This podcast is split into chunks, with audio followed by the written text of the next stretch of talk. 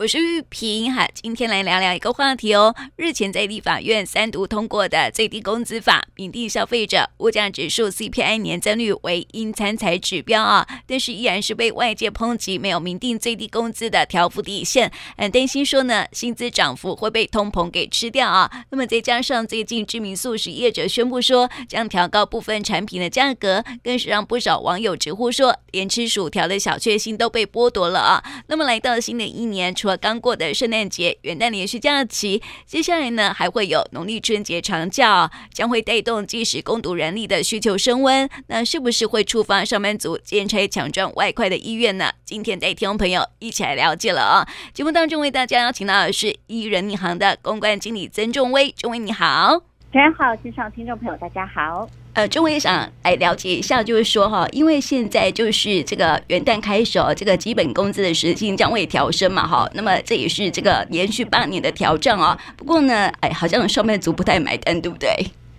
好，没错，根据我们一一人力银行调查发现呐、啊。七成三的上班族对于调高基本工资的态度是非常消极的哦。当中呢，有百分之五十三点八的人表示说啊，就算你调高了基本时薪，但是物价还是比较高。另外呢，也有百分之十八点八的人表示说，这个调薪的幅度太小了，对于改善生活的现况是没有帮助的。嗯，就就是说，现在这个物价指数啊、相当的高吼，所以也让大家觉得说啊，薪资都被吃掉的感觉。对，没错。所以啊，我们也问了上班族说，他们心目当中多少的时薪待遇是比较合理的呢？答案是两百零六元。那这个数字相较于明年法定的基本工资一百八十三元，是多出了二十三元。那换句话说，其实基本工资呢，就等于说还有大约百分之十二点五左右的成长空间，是需要努力的，才能来符合我们上班族心目当中的期待。嗯，那我想问说哈，就是现在的上班族啊，就是因为像物价也蛮蛮高的哈，所以呢，这个经济状况啊，是不是呃会觉得说，哎，我每一个呃这个支出啊、花费啊都要斤斤计较？对，没错，钱不够用呢，可以说现在是很多。上班族或者多数人心目当中普遍的写照，那根据我们调查也发现哦，百分之五十四点七的上班族，他们的经济状况啊，几乎可以说是月光族，每个月收支是刚刚好可以打平。那另外呢，有百分之十五点四的人几乎是入不敷出的，必须要借钱才能过生活。那只有百分之二十九点九，也就是说不到三成的人。每个月是有余裕可以固定存钱的，嗯，可能很多人都蛮羡慕那些 百分之三十的人哈，就是说至少还可以存到钱。现在很多的年轻人都说，我都不存不到钱呢，好像钱真的是很不够用哦。所以呢，现在上班族都有那种感觉，就是我钱不够用，所以呢，是不是会有啊提升打工的意愿呢？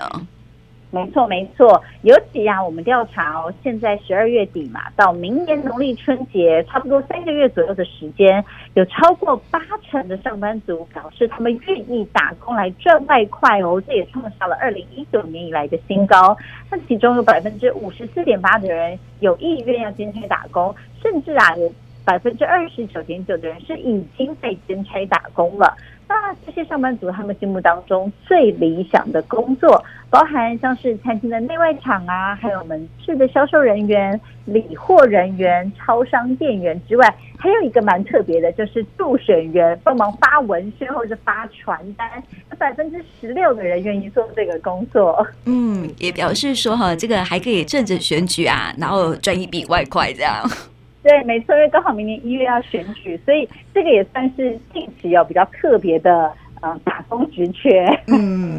要不然哈，往年都不是像是圣诞节啊，就会有一些门市哈是需要去啊张罗的嘛，哈，就是有一些工作啊是需要去销售哈，所以呢，圣诞节这段时间呢，就是啊像是门市啊一些技师工作人员，他们就是比较有打工的机会哦。那么接下来就是大家比较熟知的，就是春节的到来哈，就是农历春节，呃，其实哦很多的卖场也很需要啊这个技师工作人员哈，所以这一波这个算是可以打工节。人才的一个热潮，对，没错，因为像呃年底嘛，传统就是节庆啊、聚餐啊，还有公司尾牙的需求等等，都大幅的增加，所以尤其是餐饮业者啊，他们需要储备更多的人力来对付这些呃涌进来的商机。所以哦，他们也会试出很多，比如说优于基本工资的薪资待遇，希望可以招聘到一些短期人力。那另外呢，像年底啊，除了刚刚结束的圣诞节嘛，还有接下来还有跨年呐、农历春节，想要送礼、啊、等等的一些购物热潮。所以也让这个门市销售或者是理货人员这样子的人才需求是升温的。那刚才有提到，因为选举的关系哦，所以近期呢，让这些跟着候选人扫街拜票发文宣，也成为了一种比较热门的打工选择。嗯，就是这个呃，上班族哈可以兼差打工的一个机会哈，所以很多人都跃跃欲试，也都很把握机会了哦。所以我想问一下哦，因为现在因为呃这一年来哦，算是疫情解封了嘛哈，那。这个国内的旅游市场啊，就是还蛮啊热络的。然后呢，像我们台南啊，就是每到周末假期啊，人潮就还蛮多的哈，都会来到台南来旅游哈。像是这种餐饮呀，还有这个啊观光旅游啊，还有就是一些啊，像现在节气到了嘛，哈，这样啊刚过的圣诞节啦，还有元旦假期，还有接下来的春节连续假期哦，所以很多的这个啊门市销售啦，这些都会增加哈。所以我们是不是可以来了解一下说呢？是不是在这段时间呢，有我们？啊，在人银行的网站上面有发现说哈，这个啊兼差打工的机会增多了。好，没错，刚才有提到，因为现在是年底嘛，是呃传统聚餐啊、节庆消费的一个旺季。所以确实哦，根据我们人银行资料库显示，到十二月为止呢，有超过十万笔的兼差打工机会哦。那其中呢，又以餐饮服务业占了最大宗。那我们也调查询问了上班族愿不愿意从事餐饮服务相关的短期打工呢？结果有超过百分之七十五点三的人表示愿意，但是啊，他们有一个条件，就是希望时薪可以超过两百一十七元。哦，这比预料的预计的。还要多哎，对，没错。因为其实呃年底嘛，本来就是一个人力需求比较旺盛的，算是旺季。那同时，餐饮服务业也知道，在这个时间，如果想要找到短期工读，你就必须要付出比较多的成本。所以，也确实蛮多餐饮业者是愿意试出呃优于基本工资的薪资待遇，希望可以吸引到人才来补足他们短期的人力缺口。嗯，那。如果说哈拥有正职工作的上班族哈要选择兼差打工的时候啊，最主要有哪些考量？好，已经有正职工作的上班族呢，他们在选择兼差的时候啊，有主要考量是下面几点，其中排名第一的呢，大家觉得最重要的就是时间要可以弹性的安排，占了百分之七十七点七。再来呢，他们就要看薪水了，时薪要高，占了百分之六十点六。工时要短是排名第三的，也占了百分之四四十九点四。再来呢，上班族他们也很在意这个打工的地点离家里近不近，占了百分之四十七点四。最后呢，他们是希望工作的内容简单，越快上手越好，也占了百分之二十七点二。嗯，通常都是时间上的考量了哈，因为本身还有这个正职的工作嘛，对不对哈？就是可以弹性调配时间哈。那么再来就是，当然是希望说能够增加收入啦。所以我想问一下哈，上班族期待说哈，打工的时候啊，兼差打工的时候啊，可以额外多出哪些啊多少钱呢？好，因为我刚才前面也提到了，现在物价通膨等等的，所以很多上班族啊，他们几乎是月光族，甚至入不敷出，要借钱才能过生活。那对于他们来说，有这样的兼差打工机会，他们每个月希望可以额外进账一万四千八百五十一元，希望可以借由这些额外打工的收入来贴补一下家用还有开销的费用等等。嗯，一万四千多元哈，其实真的也蛮多的啦哈。就是说，真的是拿来家用的话，真的是贴补还蛮蛮有它的这个对啊。所以这个是基本工资的话，这个一万四千多元几乎已经是一半的月薪了，就等于说多帮自己。做了半个月的工作的感觉，嗯，对，所以我们可以呃，这个请呃，这个仲威哈，可以来分享一下嘛？就是说哈，因为啊，圣诞节才刚过嘛哈，所以是不是有人呐、啊，在圣诞节打工的时候啊，哎，增加比较多的收入，而且他的这个呃工作的内容是什么呢？好，像我们这一次的调查里面呢，也访问到了两个个案，那其中有一个呢，他之前是科技业的采购。那三十出头岁的这个林小姐，但是因为后来公司导入了自动化的流程，所以结果就缩编，导致她被裁员了。在十月份的时候，非自愿离职，那她是有拿到一笔还不错的资遣费。在离开公司之后呢，这个林小姐哦，她就想说，哎，因为她本身呢是有英语还有韩文的能力哦，所以呢，他就想要靠呃语言的打工来帮自己增加收入。那他表示啊，其实收入真的还蛮不错的，尤其年底很多节庆啊，所以工作机会真的很多，他的工作已经排得满满满了。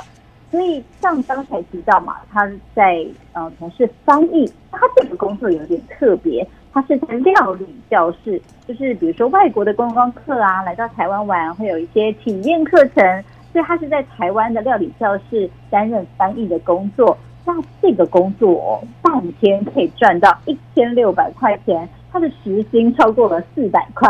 所以呢，他后来就发现，哎，透过这样兼差打工的方式，其实收入也还蛮不错的。尤其啊，现在年底可能很多外国观光客。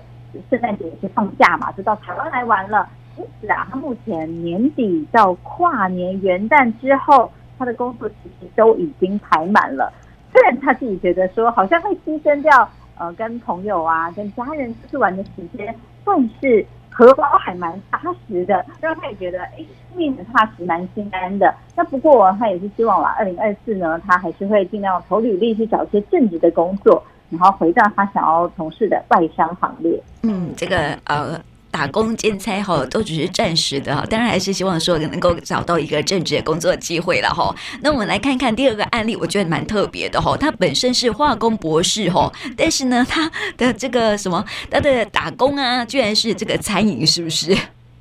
没错，没错。这位游先生呢，他是。顶大的化工系准博士哦，在寒假就可以确定拿到学位了。那他的学长姐们很多都是加入科技业去担任制程的工程师或是研发工程师，年薪都上看两百万起跳。但是啊，他的志向就不想要成为工程师，因为他可能听学长姐说上下班啊受了很多打卡的限制，然后工作压力也蛮大的。所以他决定要放弃这个科技业的百万年薪，然后呢，在读书期间他就从事了日商的餐饮业。那他也是打工的形式，所以呢，都是用排班的方式来安排他的打工。然后他说啊，在这个日商里面呢，他们非常重视考核评比，所以福利也还蛮不错的。只要通过他们内部的检核呢，这薪水是可以往上加的哦。他目前啊，时薪也已经超过两百二十元了，也比我们的基本工资哦高出蛮多的。那如果呢是在国定假日上班的话呢，更可以领到双倍的薪资。那他觉得最重要的地方就是他可以弹性的排班来安排自己的生活。所以哦现在呢，这个游先生他除了餐饮业的打工之外呢，他也去开发了自己的多元兴趣，还有多重兼职。比如说，他现在哦，对于自媒体的影音拍摄就感到非常有兴趣，所以呢，他有去学习一些相关的课程，学习拍摄剪接的技巧。然后呢，现在我就靠着诶短影音的接案来帮自己额外再增加一些收入。那他表示说，因为他自己是呃算是初出茅庐嘛。所以他的收费算是比较便宜的，就是帮人家接一个 case 呢，大概赚五千块左右。那对于每个月打工这样的薪水来说，也算是不无小补。那他之后呢，希望诶等到他可能帮人家拍摄的这个工作变得更稳定，收入更稳定之后呢，甚至哦，可以朝着这个影音拍摄剪辑的方式来进行创业。哇，可能很多那个家长啊，听到说一位化工博士，然后转投这个呃餐饮弹性排班的工作，吼，可能会觉得哇，有点诧异这样子。但是每一个人的兴趣不同啦。行。对。所以哈，呃，其实我们发现说哈，现在很多的上班族哈都开启了自己的斜杠人生。不是我们过去都说哈，我们要开发自己的第二专长，学习第二专长，对不对？但是好像现在啊，不只是第二专长，还有第三、第四、第五专长哈。所以斜杠人生哈，好像是现在很多的上班族都会啊、去投入的啦，就是。错，对啊，所以也是希望说哈，听众朋友可以多学习哈，更多的专长哈。啊，虽然说现在好像跟工作没有什么啊，现正职的工作没有什么关系，但是啊，多学习是一件好事啊哦。那呃，我想问啊，这个中文就是啊，就是我们在啊找这个打工兼差的这个机会的时候啊，我们用什么样的搜寻的这个呃关键字才可以找到这样的工作机会呢？好，因为像刚才有跟大家提到嘛，到明年农历春节之前呢，会有很多可能短期攻读的机会释出。所以像刚刚过的圣诞节啊，或者是之后呢，你可以搜寻短期弹性寒假打工，或是高薪假日，呃，日薪限领啊，或者是门市打工啊，手摇饮咖啡等等。其实只要搜寻类似的关键字，就可以找到蛮多职缺的。所以可以看，呃，想要兼差打工的上班族们，对于兼差打工的职业有没有一些特殊的需求，或是有没有比较想要从事的行业，那你就可以从这些关键字来下。但是我们还是会建议啦，呃，还是要从有合法立案的人力银行来搜寻是比较保险的，因为现在其实，在社群平台，比如说 Facebook 或者 Instagram 上面。可能常常会出现那种呃高薪打工，但这种就要特别注意，里面可能会暗藏了诈骗的风险。嗯，没错，所以哈，我们还是要从这个呃有比较官方合法的这个呃人民银行的网站当中哈来寻找相关的工作机会哈，会比较有保障哈。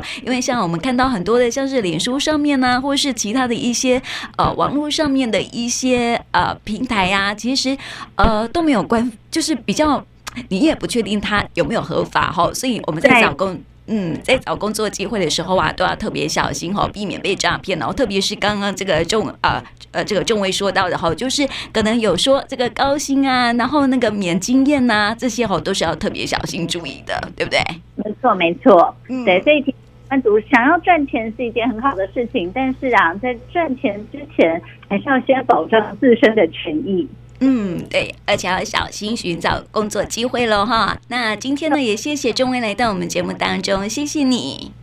谢谢主持人。